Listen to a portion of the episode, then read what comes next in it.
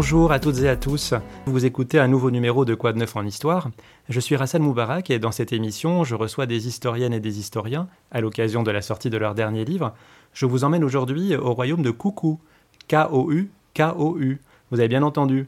Bien que son nom évoque plutôt un conte merveilleux pour enfants, ce royaume a bel et bien existé dans la province ottomane d'Alger au XVIe siècle et au début du XVIIe siècle, s'il est aujourd'hui méconnu, voire pratiquement inconnu, ce n'est pas sans rapport avec la présence coloniale française qui, au XIXe siècle, a cherché à effacer les traces des habitants de ces régions d'avant la conquête française de 1830. C'est donc pour un voyage dans ce passé précolonial que nous embarquons aujourd'hui, en compagnie de notre guide Natividad Planas, autrice de Coucou, le royaume enfui, paru aux éditions Fayard Bonjour Natividad Planas. Bonjour. Vous êtes maître de conférences en histoire moderne à l'université Clermont-Auvergne.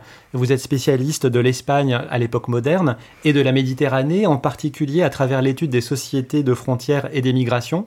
Vous avez d'ailleurs co-dirigé l'ouvrage Les sociétés de frontières de la Méditerranée à l'Atlantique, paru en 2011.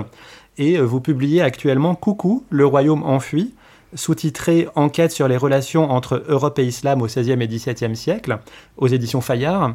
Pour commencer, est-ce que vous pouvez nous situer plus précisément où est le royaume de Coucou Alors, le royaume de Coucou euh, se situait, euh, on peut dire, dans ce qu'on appelle de nos jours la Kabylie, donc pas très loin d'Alger, à une centaine de kilomètres euh, à peu près, et euh, dans l'arrière-pays de la ville euh, portuaire de Béjaïa, Bougie à l'époque coloniale. Donc ce royaume, c'est un territoire que l'on ne peut pas délimiter de manière absolue, mais qui a pu aller jusqu'à Biskra, donc assez loin, 500-600 kilomètres au sud de la Méditerranée et euh, jusqu'au littoral méditerranéen.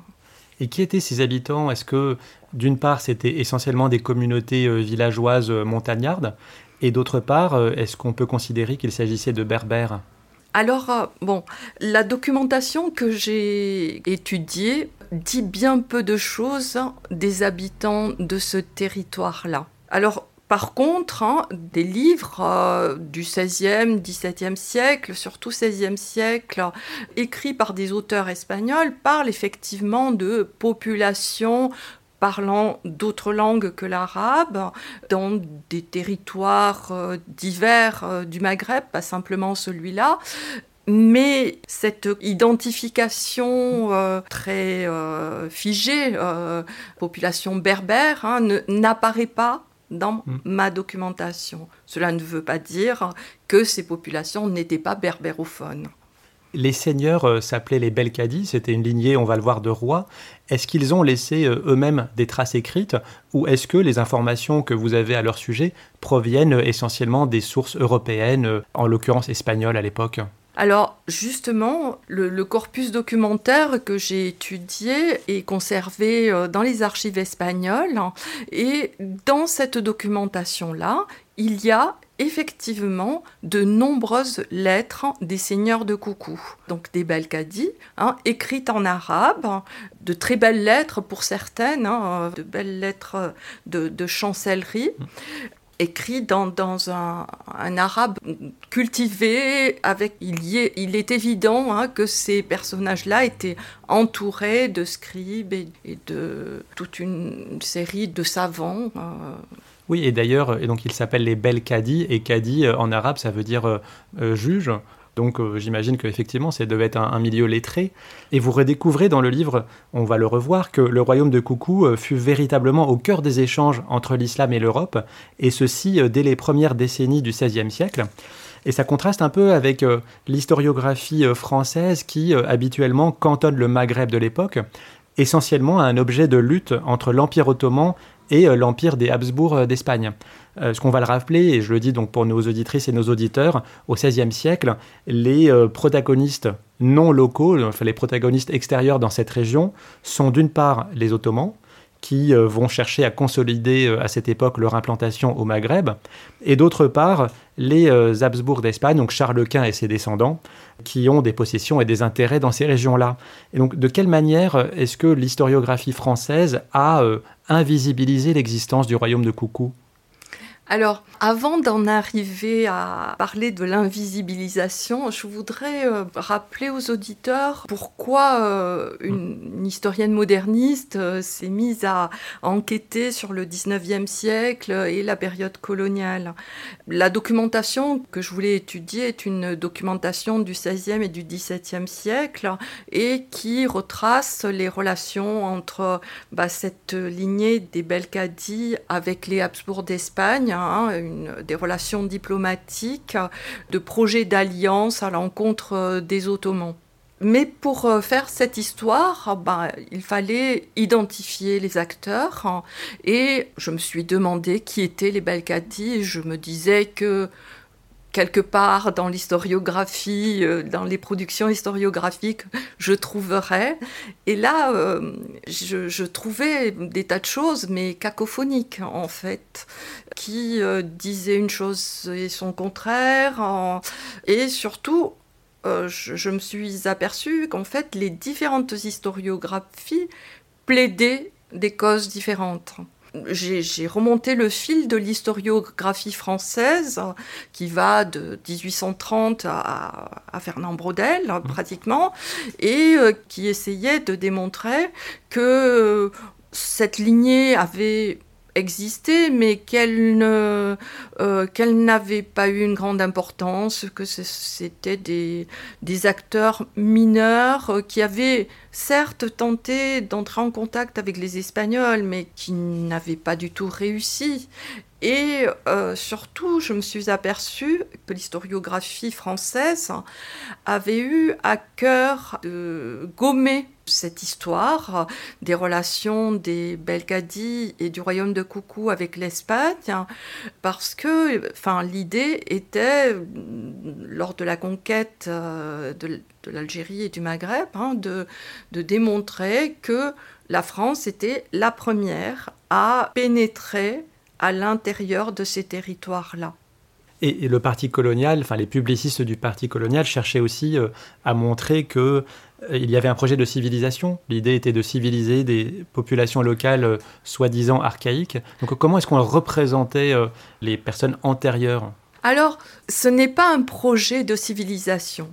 En réalité, c'est beaucoup plus compliqué. La conquête de l'Algérie faisait débat Hein, c'est euh, une question qui a été euh, étudiée par euh, de nombreux historiens, Hélène Blé par exemple, et ceux qui ont pris le parti, en particulier des militaires, des administrateurs, etc., qui défendaient cette conquête en profondeur, hein, la, conquête dure après 1830, la région de la Kabylie n'est conquise qu'en 1800 47 et, puis euh, il y a encore de très nombreuses euh, rébellions jusqu'aux les années 70. Hein. Et donc, une sorte de mythe colonial a été inventé dès, euh, les, premiers temps, hein, dès 1837 par exemple. Édouard Lapen, qui est gouverneur de Béjaïa, de Bougie, va établir un parallèle entre ces populations de l'intérieur des terres que les armées françaises ne maîtrisent pas, va les comparer avec des populations de l'Antiquité. Alors avec les Numides, certes, puisque c'était des populations locales, mais aussi avec, euh, avec les Germains, que l'Empire euh, romain avait du mal à, maîtriser, en fait, à soumettre. Et donc euh, est mise en place l'idée hein, que ces populations-là sont des populations archaïques dans le sens propre du terme, c'est-à-dire que ce sont des populations qui euh, sont restées figées dans un temps passé et que le contact avec euh, la conquête va restaurer en quelque sorte la synchronie des temps. Voilà, c'est ce qui euh, apparaît. Et donc, évidemment, il n'y a pas la place dans cette histoire-là pour euh, un royaume euh, et une dynastie diplomate qui entretiennent des relations avec l'Espagne et peut-être aussi avec la France et l'Angleterre. Qui dit royaume dit roi, effectivement. Et j'ai noté un point qui permet de saisir de manière assez cruelle la façon dont les Français pouvaient percevoir les gens de Coucou au XIXe siècle. L'un des rares auteurs à évoquer le sujet de Coucou, qui s'appelle Edmond Pellissier de Reynaud, a écrit un livre traitant de l'Algérie et dans un chapitre qui euh, est intitulé Événements de peu d'importance dans toute la durée du XVIIe siècle, euh, fournit la description suivante. Il euh, dit que les Européens l'appelaient roi de Kouko et il paraît que lui-même se donnait des titres pompeux qui n'étaient pas en harmonie avec son importance. Aujourd'hui, les Kabyles se servent de cette expression, sultan de Kouko, pour désigner un petit prince, un roitelet, comme nous disons le roi d'Ifto. Donc on compare le roi de Coucou à un petit roitelet d'Ifto. Qu'est-ce que ça vous inspire cette remarque? Bah, c'est un, dispositif parmi d'autres, hein, mis en place euh, par euh, ces auteurs euh, coloniaux, hein, une façon de dénigrer cette dynastie. D'abord, les auteurs du 19e siècle parlent souvent du roi de Coucou, mais il faut savoir que c'est une dynastie. Hein. Mm. Il y a eu plusieurs rois de coucou entre 1530 et 1620 et donc euh, une façon de s'amuser euh, une sorte de morgue coloniale en fait euh, destinée à ridiculiser un personnage qui est finalement une chimère coloniale, hein, parce que il n'y a pas, encore une fois, un seul roi, mais c'est quelque chose de plus complexe. Et donc ça, c'est pour la perception française au XIXe siècle. Qu'en pensent les auteurs espagnols à cette même époque? Parce que d'une part, il y a un courant euh, d'africanistes espagnols, ainsi que vous le surnommez, qui euh, se repenche sur cette région et sur leur histoire coloniale. Et puis en même temps, au XIXe siècle, c'est le moment où l'Espagne est en train de, de voir son empire colonial d'Amérique se démanteler. Donc est-ce qu'il y a quand même euh, des gens qui s'intéressent à l'Afrique? Et qu'est-ce qu'ils en disent? Voilà, le propos du premier chapitre du livre est en fait de remettre les discours coloniaux à leur juste place. C'est-à-dire que le choix aurait pu être fait bah, de, les balayer, de ne pas m'en occuper et de finalement de ne m'intéresser qu'à la période qui est euh, celle de ma spécialité. Et pourtant, il me semblait, pour pouvoir accrocher cette histoire à l'ensemble des historiographies qui en traitent d'une manière ou d'une autre, qu'il fallait absolument les restituer, restituer les discours et montrer quelles étaient leurs logiques. Et donc la logique de l'historiographie espagnole est à l'inverse de celle de l'historiographie française, justement. Euh, Natividad Planas, on, a dit donc que ces euh, gens de les Belkadi, les gens de Coucou, sont en interaction avec deux empires les Habsbourg d'Espagne et les Ottomans. Et c'est d'ailleurs le titre de votre troisième chapitre, Entre deux empires. Et ça m'a fait sourire parce que j'ai eu l'occasion de recevoir récemment un autre historien spécialiste du Maghreb, Mohamed Waldi, pour son livre Un esclave entre deux empires, sauf que lui c'était le 19e siècle et les deux empires c'était toujours l'Empire ottoman mais l'Empire français. Est-ce que c'est un clin d'œil que vous lui faites? Oui, absolument. On a beaucoup travaillé ensemble euh, et puis euh, c'est aussi, euh, je pense que nous partageons l'envie de éclairer les dessous des empires, c'est-à-dire de faire des enquêtes en profondeur, de faire ressurgir les acteurs et les contextes. Et ça passe nécessairement par une étude des sources locales justement les sources en langue arabe, etc. Donc en particulier, donc je remercie euh, Mamed Waldi puisqu'il parmi d'autres, hein, Salma Argal euh, aussi, euh, traduit hein, les, lettres des seigneurs de Coucou euh, qui figuraient dans les dossiers, les archives que j'ai étudiées, qui sont conservées à, à Simancas en Espagne. Les Ottomans étendent progressivement leur domination dans ces territoires. Ils prennent Alger en 1516, c'est par l'intermédiaire des fameux frères Barberousse. Ils prennent Constantine en 1534 et puis Béjaïa en 1555. Ils menacent donc la présence espagnole et le royaume de Coucou, qui euh, ont donc un intérêt naturel à s'allier. Est-ce qu'il y a néanmoins eu des tentatives de rapprochement entre les Ottomans et Coucou ou est-ce que les Ottomans ne voyaient que le combat pour s'approprier le royaume de Coucou Alors, il faut préciser que au départ, hein, les Belkadi sont les alliés des frères Barberousse. Hein. Lorsque les frères Barberousse arrivent au Maghreb, ils sont appelés par euh, les Afsides qui gouvernent euh, le royaume de Tunis et qui ont besoin de corsaires, euh, de mercenaires de quelque manière pour les aider à repousser les Espagnols qui sont en train de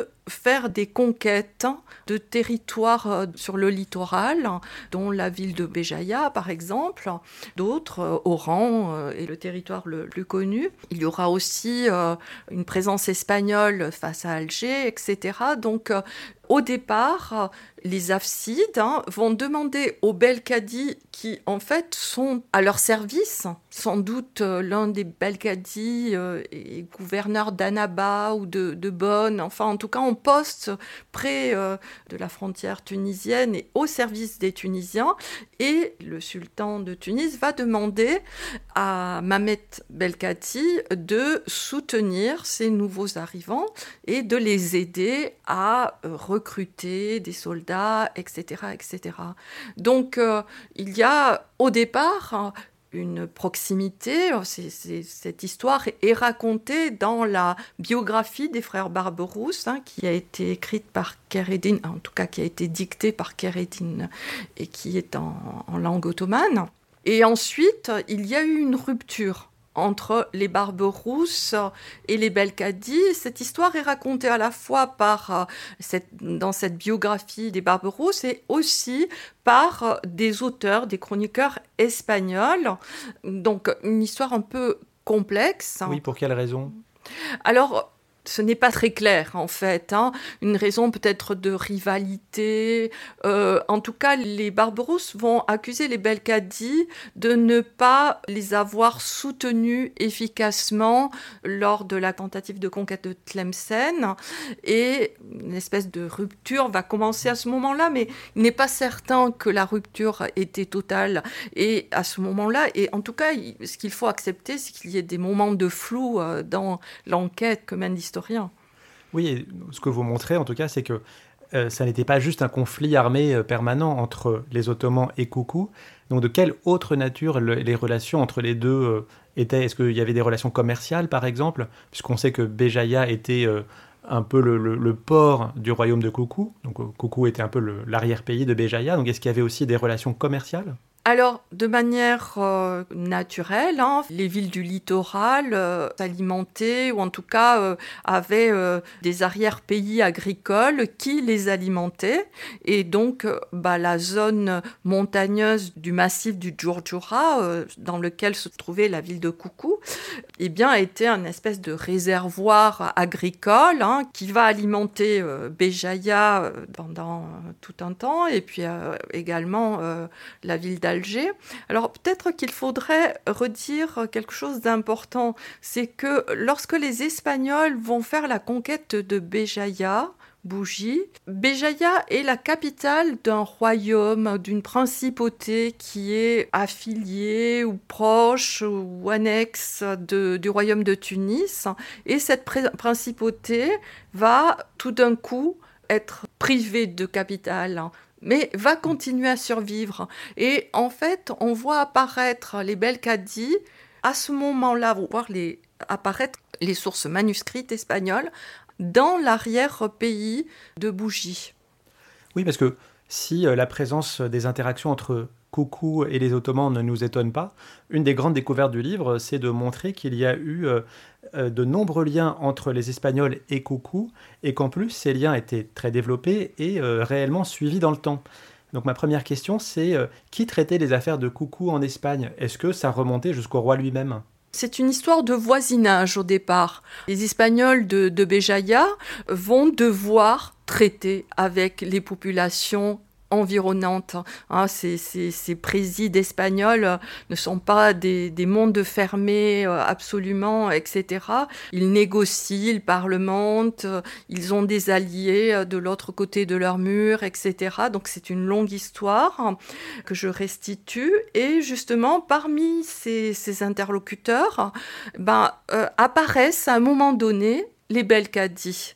C'est un moment où justement le Charles Quint, qui avait euh, donc euh, suite à la conquête de, Bougie, avait pris sous sa protection l'un des princes de Bougie, euh, cherchait à le restaurer dans sa gouvernance, on va dire, et voulait savoir si dans l'arrière-pays certaines des élites et des princes qui gouvernaient Bougie avant l'arrivée des Espagnols étaient favorables à ce projet. Et donc, il va envoyer un représentant pour essayer de discuter avec ces personnages de l'arrière-pays. Et lorsque ce représentant arrive, il se rend compte que l'un des membres de la famille des princes Bougiotes euh, est parti euh, à Biskra et l'autre a disparu.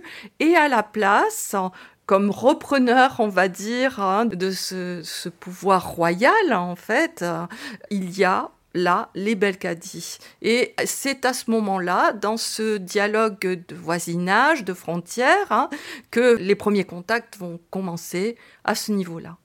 Ces échanges de représentants entre les deux se font dans les deux sens d'ailleurs, hein, puisque euh, vous rapportez l'existence de plusieurs ambassades envoyées par les gens de Coucou en, Espagne. Combien il y en a eu et en gros sur quelle période ça s'est étalé Et qui étaient ces ambassadeurs? Alors, la première, justement, a lieu en 1542 et l'ambassadeur euh, envoyé par euh, Mohamed Belkadi et son neveu, Amar.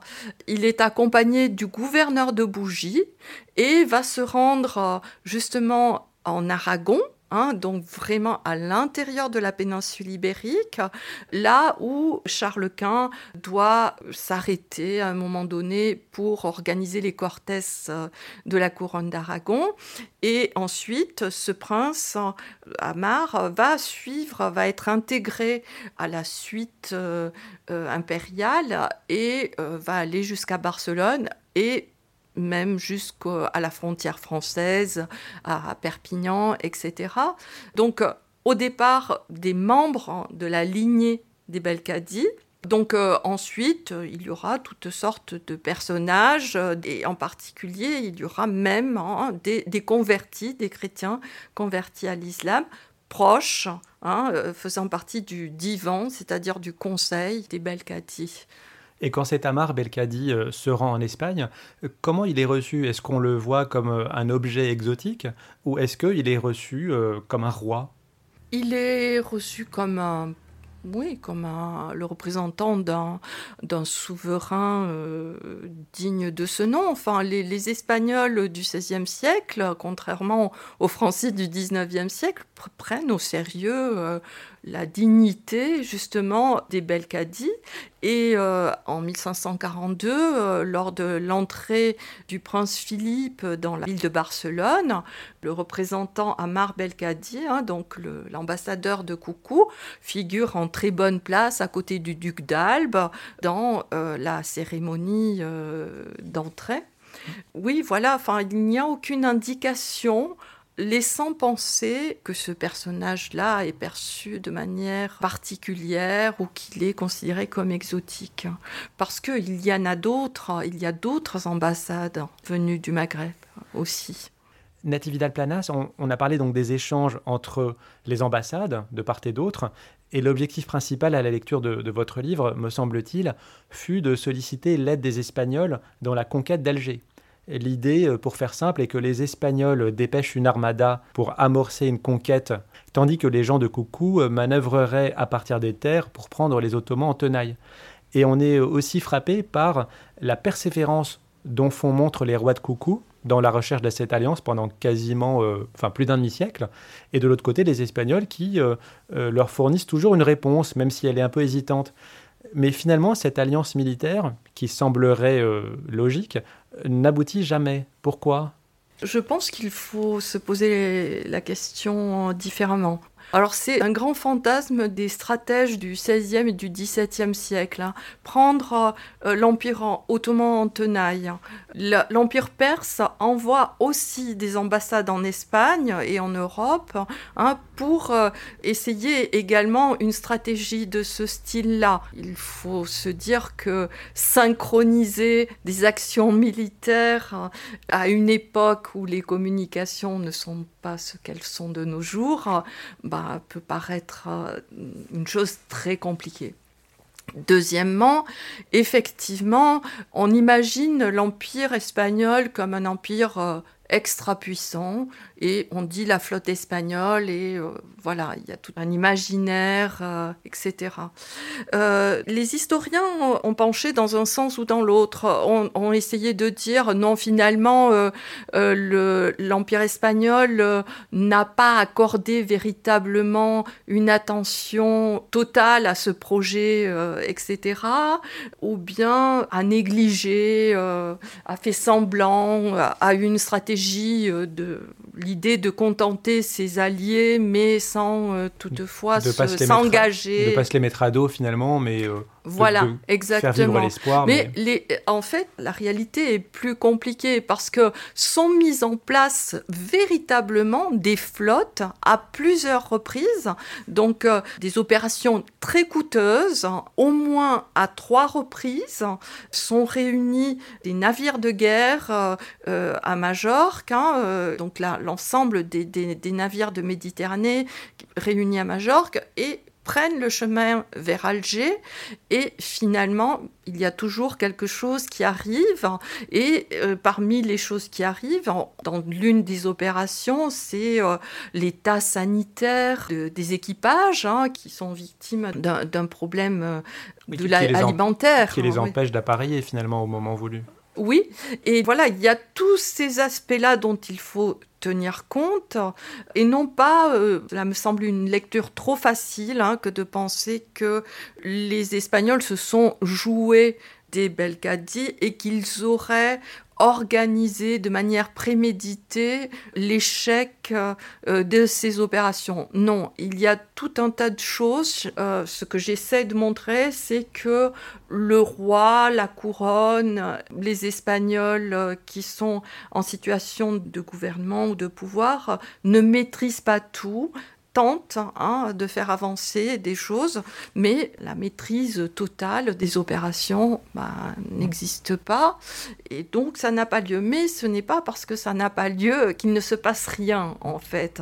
Il se passe des tas de choses dans cette histoire-là, et justement, l'idée était de, montrer... Hein, que tout n'est pas conduit, gouverné par le haut, hein, mais qu'il y a une histoire par le bas, en fait, euh, l'organisation de toutes ces missions, de tous ces contacts euh, par les acteurs du bas, sur lesquels j'ai essayé de, faire la lumière le plus près possible, en justement en situant euh, non seulement l'action, enfin, ou en tout cas mon intérêt à la cour, mais également dans des zones de frontières comme l'archipel des Baléares, euh. Oui, je vous interrogerai sur ça juste après, parce que finalement, l'existence de relations euh, entre les deux n'est pas euh, une surprise, parce que le Maghreb est l'un des points de contact entre l'Empire espagnol et l'Empire ottoman, comme d'autres points dans la Méditerranée. Ce qui peut être étonnant, c'est que le monarque espagnol, dans sa dénomination, il y a l'adjectif catholique c'est euh, le roi catholique. Cette défense de la catholicité va prendre plusieurs formes, l'inquisition pour lutter contre les hérésies, la reconquête des territoires musulmans de la péninsule ibérique, l'expulsion de juifs et de musulmans, et donc euh, ça m'amène à vous interroger sur l'importance de l'aspect religieux parce que le sous-titre du livre, c'est euh, Enquête sur les relations entre l'Europe et l'islam. C'est pas entre l'Europe et le Maghreb, mais c'est pas non plus entre l'islam et la chrétienté. Donc, quelle est vraiment l'importance de la religion dans ces deux relations Oui, alors d'abord, islam avec un grand I, Hein, qui est l'ensemble des sociétés d'islam, pas la religion nécessairement. Donc euh, D'abord, les, souverains espagnols, c'est un titre catholique hein, qui est octroyé par la papauté, tout comme le roi de France est très chrétien aussi un titre octroyé par la papauté pour bon service auprès de la papauté, comme la même, la même euh, situation que, les Habsbourg avec un, temps de retard. Et donc on ne s'étonne pas euh, de voir euh, le roi de France entretenir des, des relations très officielles avec l'Empire ottoman en dépit de son titre hein, de très chrétien. ensuite, il n'y a aucun problème hein, pour un souverain de l'époque moderne, qu'il soit chrétien ou musulman, d'entretenir des relations diplomatiques avec euh, des mécréants, hein, entre guillemets, euh, des, gens euh, qui ne sont pas de la même religion, à condition hein, que la symétrie soit respectée, c'est-à-dire que Personne ne conteste que le roi d'Espagne occupe une position de supériorité, de domination, de protection de quelque manière à l'égard de ce collaborateur hein, que serait Belkadi. Hein. de la même manière que les sultans ottomans accordent des, privilèges commerciaux euh, à tout un tas de partenaires européens à partir d'une position de supériorité, de, non pas d'égalité, et la diplomatie de l'époque moderne est basée là-dessus, même lorsqu'il s'agit de relations entre euh, euh, chrétiens, si je puis dire. Hein, euh, la paix entre l'Espagne et, l'Angleterre en 1804 a fait l'objet justement de tout un tas de contestations à cet égard, hein, parce que on n'imagine pas d'être légal de quelqu'un à l'époque moderne. Parce qu'il y a aussi une question euh, qui agite l'Empire espagnol au cours du XVIe siècle, c'est le sort euh, à réserver aux morisques. Morisques, euh, ce sont les musulmans d'Espagne qui se sont convertis au catholicisme au début du, XVIe siècle, et leurs descendants, et cette question est tranchée par la décision de leur expulsion, qui est prise par le roi Philippe III en 1609. Donc, quelles sont les conséquences de cette décision sur les relations entre Espagnols et Coucou Comment est-ce qu'on peut continuer à échanger avec euh, des musulmans alors qu'on en expulse une partie de son propre territoire oui, c'est une question que je me suis euh, longtemps posée et là encore, les sources euh, m'ont appris qu'il fallait la poser autrement. En tout cas, qu'il fallait considérer la question autrement. À aucun moment dans la documentation d'État, du Conseil d'État, il n'est question hein, de ce paradoxe. Par contre, cette affaire entre en jeu de manière indirecte. C'est-à-dire qu'il y a cette décision d'expulsion de 1609 est discutée déjà à la fin du, règne de Philippe II, il va faire euh, euh, l'objet de publications, etc., de nombreux débats, on va dire, hein, parce que c'est quand même un débat, hein, c'est pas une, question qui apparaît comme une évidence. Et euh, tous ces des mémoires qui sont envoyés au Conseil d'État, aux différentes personnes proches du roi, etc. Et les chrétiens d'Alger, dont on n'a pas parlé encore, hein, qui en réalité euh, sont très proches des Belkadi, hein, puisque les Belkadi protègent tous les, captifs chrétiens qui fuient Alger, s'inquiètent justement du fait que la flotte espagnole n'arrive pas, hein, que le projet ne se réalise pas. Et de manière euh, sans doute un peu indirecte, en fait, se disent que peut-être tout ce climat hein, d'hostilité à l'encontre des Morisques nuit euh, au projet de mm. conquête d'Alger avec les Belkadi. Et donc, ils vont intervenir, ils enverront eux-mêmes, hein, ils vont racheter ils vont se, cotiser pour acheter un captif et envoyer un représentant à la cour pour essayer en quelque sorte de montrer que les Belkadi sont distinguer le musulman de l'ennemi, hein, c'est-à-dire euh, montrer que les Belkadi sont fidèles au roi d'Espagne. Or, bon, ces différentes tentatives d'alliance militaire ne se font pas. On l'a dit, il cette loi, de, cette décision de 1609. Le dernier roi de Coucou, Amar, meurt en 1619 et euh, le royaume de Coucou finit par être absorbé par euh, la régence ottomane d'Alger. Est-ce que ça met euh, fin pour autant aux relations avec les Espagnols? Est-ce que, comme essaie de le montrer l'historiographie française du XIXe siècle, est-ce qu'on rentre dans un âge d'isolement de cette région? D'abord, ce que j'ai voulu montrer à la fin de l'ouvrage, c'est que hum, ce n'est pas parce que les traces disparaissent des archives auxquelles on a accès que l'histoire euh, se termine. Donc euh, Amar est le dernier dont parlent les archives espagnoles. Mais on pourrait hein, poursuivre l'enquête, je ne l'ai pas fait, mais euh, jusqu'en 1640, on trouve des traces hein, dans certains récits, hein, de mentions de seigneurs de coucou, etc. Il se peut par ailleurs que les relations avec les Espagnols euh, se termine. Donc elle se termine effectivement après la mort euh, d'Amar Belkadi. Mais il se peut très bien qu'elles aient continué, que des partenaires français ou anglais aient pris le relais. Hein. Il y a des indices qui laissent penser que l'on pourrait poursuivre l'enquête euh, dans ce sens. Et un petit mot alors sur un autre sujet, c'est les Baléares, parce que vous l'avez évoqué. Et donc, euh, promis, on va parler un peu de ça euh, dans les quelques minutes qui nous restent. Euh, effectivement, quand on regarde une carte de la Méditerranée, on a l'archipel des Baléares qui est quasiment à égale distance d'Alger et de l'Espagne. Et vous avez beaucoup travaillé sur les sociétés de contact. Est-ce que les Baléares ont constitué une société de contact entre les deux et quels échanges ont-elles favorisé? Tout était organisé à partir de Majorque. Alors, il y a eu deux grands lieux de passage des ambassades, Oran et les Baléares, en fait, Majorque. Et les vice-rois de Majorque ont contribué à mettre en place les missions à envoyer des représentants du roi d'Espagne à faire en sorte que les, missions puissent euh, avoir lieu et euh, à recevoir eux-mêmes des ambassadeurs étaient également présents à Majorque des émissaires des courriers que les Belkadi avaient délégués, hein, en quelque sorte, ils avaient délégué un personnel euh, auprès du vice-roi de, Majorque, des personnes qui connaissaient bien le chemin hein, pour euh, aller euh, jusqu'à Coucou, puisque c'est un territoire qu'on ne peut pas arpenter sans le connaître. Et pour terminer, Natividad Planas, je vous avais vu sourire en début euh, d'entretien quand j'ai dit euh, que Coucou c'était un conte pour enfants. Alors vous venez de montrer que non, évidemment, que, les relations avec l'Europe étaient très riches. Euh, que devient-il au XXe siècle? Est-ce qu'il est redécouvert? Est-ce qu'il est réinterprété par les mouvements nationalistes algériens? Il y a plusieurs choses. Alors d'une part, effectivement, les réformistes algériens des années 30 vont faire une place à Coucou dans leur euh, euh, récit euh, national. Hein. Toufik Al-Madani est, l'un des, personnages hein, qui va être le plus actif dans cette histoire-là.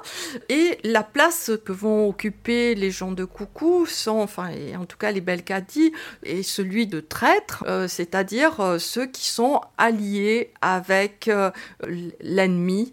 Mais Toufik al-Madani va faire euh, aussi tout un autre travail hein, de construction du récit euh, national en prenant à revers justement le récit colonial français. cette question est bien étudiée par James McDougall.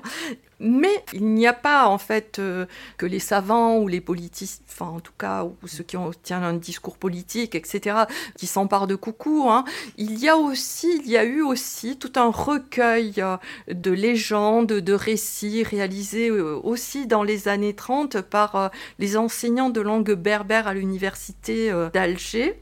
Et, euh, et, puis un travail euh, euh, par la suite dans les années 70 par les Pères Blancs, recueils qui ont été publiés, etc. J'ai rapproché justement ces récits et là encore ce livre intègre, est intégrateur. Il ne s'agit pas d'exclure des versions, etc. J'ai rapproché les récits de mythes et de contes des archives que je connaissais espagnoles et il y a des personnages que l'on retrouve effectivement effectivement, euh, et qui euh, ben, sont tout à fait réels, dont mm. euh, la reine de coucou et certaines princesses. C'est vrai, il y a très très peu de personnages féminins.